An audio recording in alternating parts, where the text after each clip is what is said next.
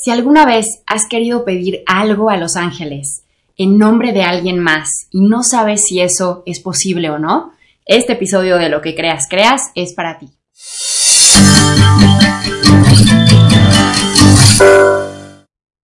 Namaste, querida y querido, bienvenidos a un nuevo episodio de Lo que creas, creas. Yo soy Andrea de la Mora, fundadora de Coaching Angelical, y estoy feliz de contar con tu presencia en este programa. El día de hoy vamos a hablar sobre la posibilidad de pedir por alguien más, que es una de las preguntas más frecuentes que llegan a través de redes y de mi blog y que me parece que es algo que eh, sabemos que se puede o tenemos dudas de si es efectivo o no y justo en este episodio te quiero aclarar todas esas ideas. Como sabes, todos los seres humanos contamos con un libre albedrío. Esto quiere decir que tenemos el derecho y responsabilidad de elegir nuestras experiencias de vida. Y lo hacemos constantemente, a veces lo hacemos deliberadamente y a veces, la mayoría del tiempo, lo hacemos sin darnos cuenta. Pero todo el tiempo estamos creando. Cuando lo hacemos con conciencia, co-creamos y cuando lo hacemos sin darnos cuenta, estamos creando. El libre albedrío es el regalo más grande que nos ha dado la energía del universo, la energía de la fuente, porque nos da la posibilidad de ejercer nuestra voluntad y desde ahí tomar elecciones hacia diferentes rumbos que nos van a hacer experimentar diferentes cosas en nuestras vidas. Entonces es maravilloso. Sabiendo esto, podrás pensar que pedir por alguien más se contrapone con este libre albedrío, y sí, de alguna forma, em, debemos respetar el libre albedrío de cualquier persona. Sin embargo, hay otra ley universal que se le conoce como la ley de gracia. Esta ley lo que dice es que claro que puedes pedir por alguien más, pero lo importante aquí es reconocer que tú puedes estar pidiendo algo, pero que la persona por la que estás pidiendo es la última responsable de su vida. Es decir, tú no puedes controlar ni puedes manipular a alguien más a través de los ángeles o a través de tu intención y de tu poder manifestador. Sí, puedes manifestar para ti, porque tú eres la responsable de tu vida. La persona por la que pides es la responsable de su vida. Entonces, cuando hacemos peticiones por alguien, por alguien más, es súper importante que tengas presente que la otra persona puede elegir o no recibir la ayuda que tú estás brindando. No es nuestra responsabilidad rescatar a los demás. Y te digo esto porque el 100% de las veces que me pregunta alguien si puede pedir por alguien más, tiene la intención de rescatarlo o de rescatarla de evitarle algún proceso en donde implique salir de su zona de confort o en donde implique crecer a través del dolor. Pero, querida y querido mío, el ser humano que estamos diseñados para evadir a toda costa los procesos dolorosos, la única forma en que crecemos es a través de los procesos dolorosos, de los caminos que nos invitan a salir de lo común, de lo conocido, de los no riesgos y que nos ayudan a conocernos en un ambiente o en una situación, en una circunstancia distinta. Y eso no quiere decir que esté lindo, ¿no? Los procesos de la vida pueden ser dolorosos o incluso llenos de incertidumbre, pero es parte de la música, de la, vida.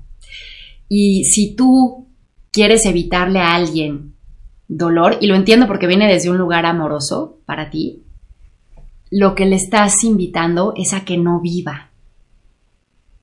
¿Te das cuenta? Todos, absolutamente todos los seres humanos, vivimos, hemos vivido y vamos a vivir experiencias que nos causen incomodidad. Pero gracias a esas experiencias que nos causan incomodidad, somos más fuertes, tenemos más resiliencia, aprendemos a discernir entre lo que queremos y lo que no queremos y enriquecemos nuestro espíritu, cada uno, con sus circunstancias específicas, para tener un camino labrado de experiencias que nos hagan conocernos, que nos ayuden a crecer y que nos acerquen más al amor. En la medida en que aprendamos a sostener procesos incómodos, vamos a fluir mucho mejor a través de la vida. Por eso, cuando estás pidiendo por alguien, es importante que sueltes las expectativas. Tú visualiza a la persona en bienestar. Mándale todo tu amor. Pide por ella. Y luego desapégate de los resultados que va a tener. Porque una vez más, eso le toca a la persona por la que estás pidiendo. Y confía también en sus procesos y en sus caminos. Yo te puedo decir que si la vida me hubiera evitado eh, los procesos dolorosos y los procesos, y las heridas y las experiencias que me han lastimado, no tendría la profundidad que tengo de contacto con el espíritu, no me hubiera abierto tener un proceso de autoconocimiento a través de la psicoterapia y no hubiera tenido las maravillosas herramientas con las que cuento hoy, porque no hubiera habido nada que detonara mi empuje para crecer y para sanar, ¿sabes? Y soy muy observante de eso porque si bien como a todos me gusta estar en mi zona de confort, reconozco que todas las experiencias que me han generado trauma, que me han dolido y que me han herido, o en donde yo he herido o u ocasionado dolor a alguien más, me han hecho crecer, me han ayudado a conocerme y me han acercado mucho más profundamente a Dios. Y por eso siempre voy a estar agradecida. Entonces, resumiendo, ¿puedes pedir por alguien más? Sí. La ley de gracia lo permite, pero hay que tomar en cuenta que la ley del libre albedrío hace que la otra persona tenga la capacidad de elegir si recibe o no la ayuda que tú estás brindando con tus oraciones. Visualiza en amor y en bienestar a tu ser querido. Mándale amor. Suelta las expectativas. ¿Ok? Maravilloso, querida y querido mío, pues espero que te dé mucha luz este episodio. Em, si te gustó, te invito a que por favor le des me gusta, a que te suscribas, califica eh, el, podcast, dale me gusta en YouTube y compártelo con alguien que sepas que se puede beneficiar.